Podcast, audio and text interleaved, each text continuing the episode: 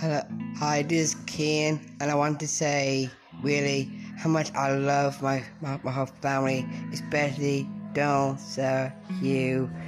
everyone that that's been with us a long, a very long time for for us to, for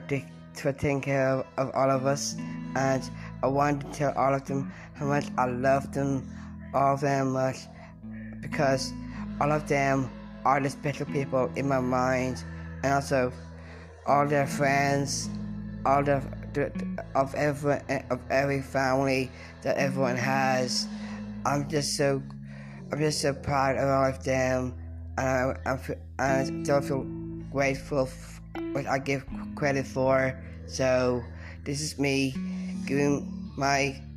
thanks for all of them that's been together for all last longer.